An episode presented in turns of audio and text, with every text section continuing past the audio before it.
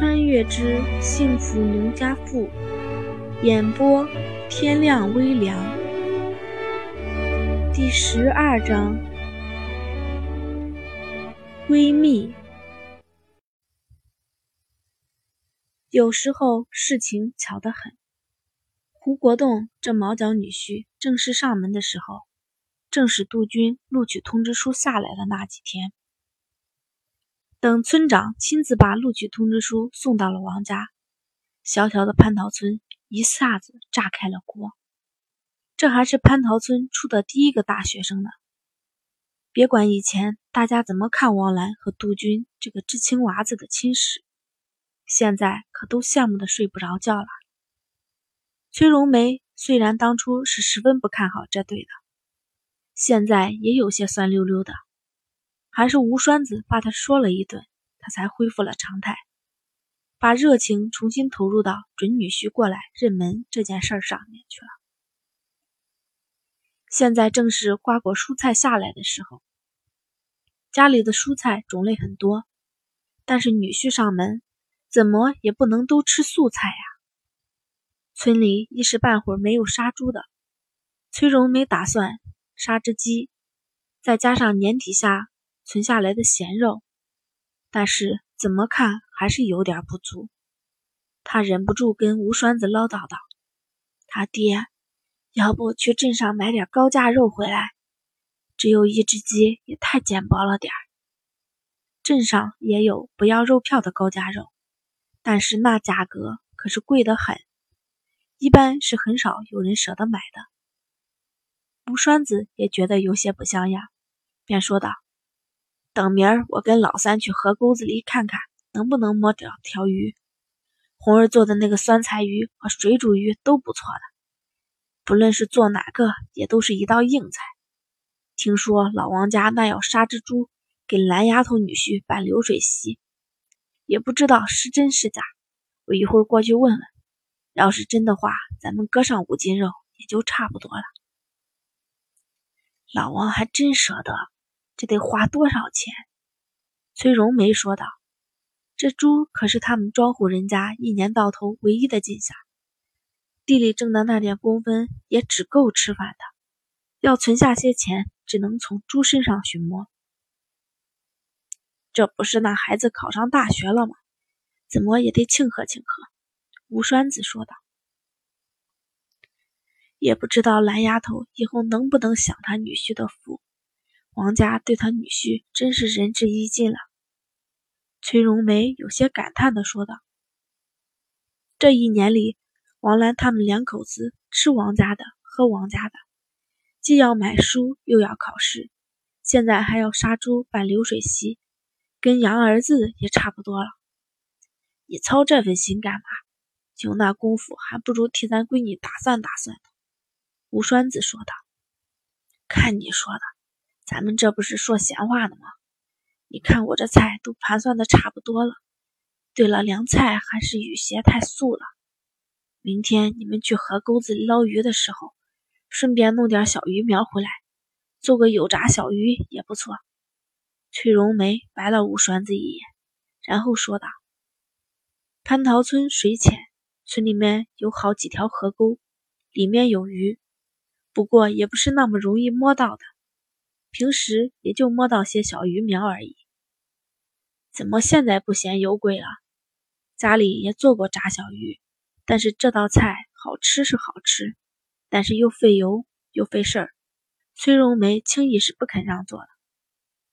你这糟老头子，今天非得跟我抬杠不是？现在是心疼那点油的时候吗？赶紧的，赶紧去王家打听打听。要是王家真的杀猪，咱们也省心了。崔荣梅烦了吴栓子，把他赶出去问事儿去了。认门是大事儿，怎么也得整个八热八凉。和自家闺女商量了半天，崔荣梅才和女儿一起拟了个单子：黄瓜拌凉粉，油炸花生米，西红柿拌白糖，炸小黄鱼，熏肠，凉拌土豆丝，炸豆腐，拌凉菜。热菜做个小鸡炖土豆、水煮鱼、豆角炒肉、芹菜炒肉、青椒炒肉、炒三丝、地三鲜、黄瓜炒鸡蛋，好几道都是吴红儿拿手的。等吴栓子把王家确定要杀猪，已经订了五斤猪肉的消息带回来，崔荣梅总算松了口气。要是没猪肉，他拟的这个单子就白拟了，就连最后的炸和菜都没法做。第二天，吴红儿正在和崔荣梅揉面蒸馒头，王兰上门了。明天就是胡国栋上门的正日子，娘俩打算把馒头先做出来。见王兰进来了，崔荣梅打发闺女道：“去，你们小姑娘去玩吧，我自己做就行。”吴红儿把王兰扶到自己屋里。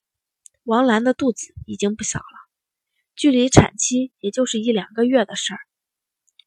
我今天来是跟你说一声，后天我们家摆席，我就你这么一个好姐妹，你可一定得过去捧个场。”王兰笑容满面的说道，她脸上挂着幸福的笑容，眉眼舒展，明显跟前段时间吴红儿见到她不一样了。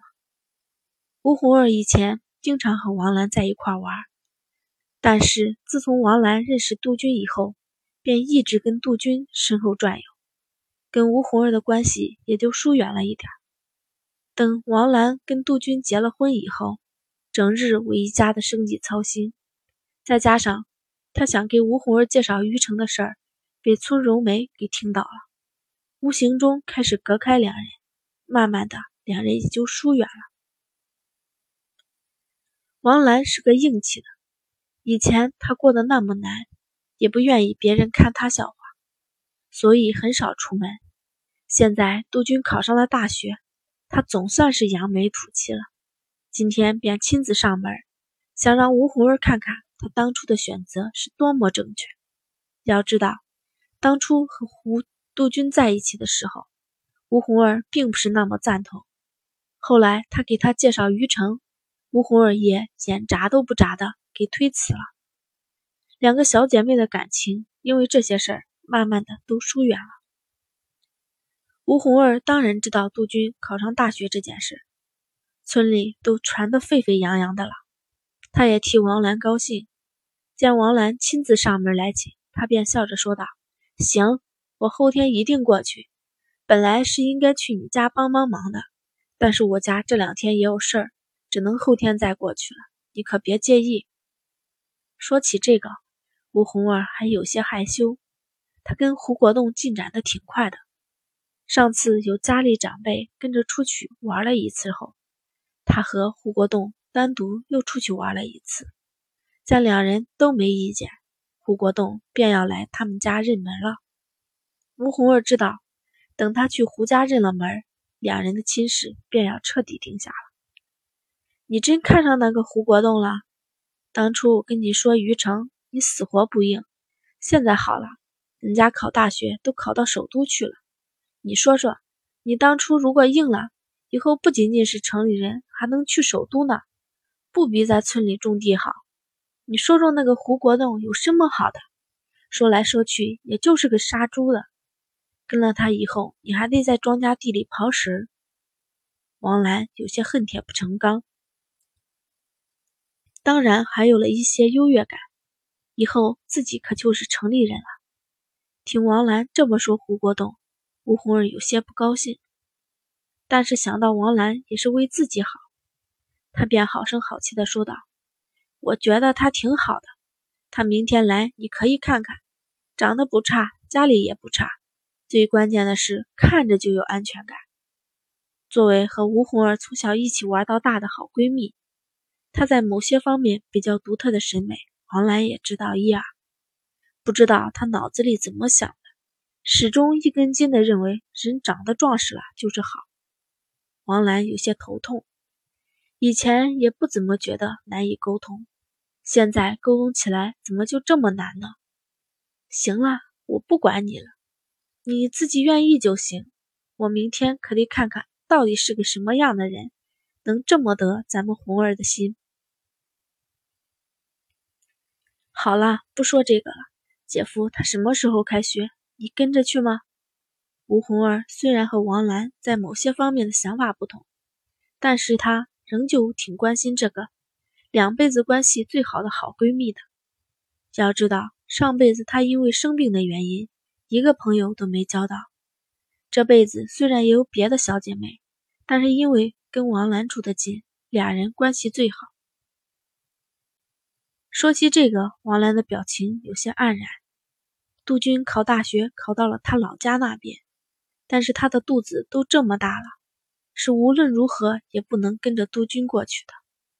而且，虽然现在上大学不用花钱。还给补贴，但是杜鹃一个人都得省着点用，更别提带上他和孩子了。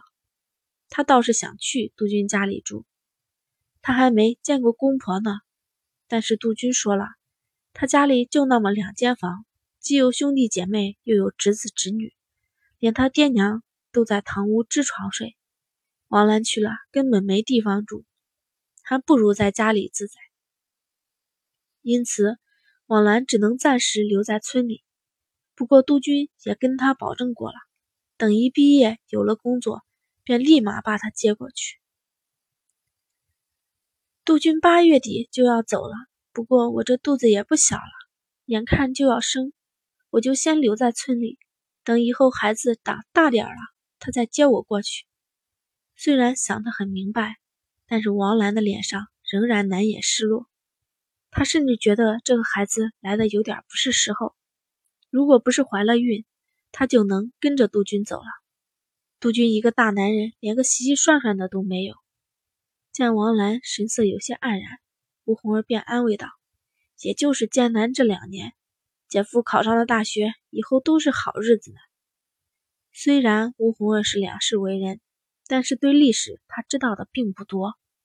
当时。他的确经常看些书打发时间，但是却从来不看历史。平时也就是看些生活小百科，偶尔再翻翻菜谱，连电脑、手机这些非常普通的东西他都没摸过。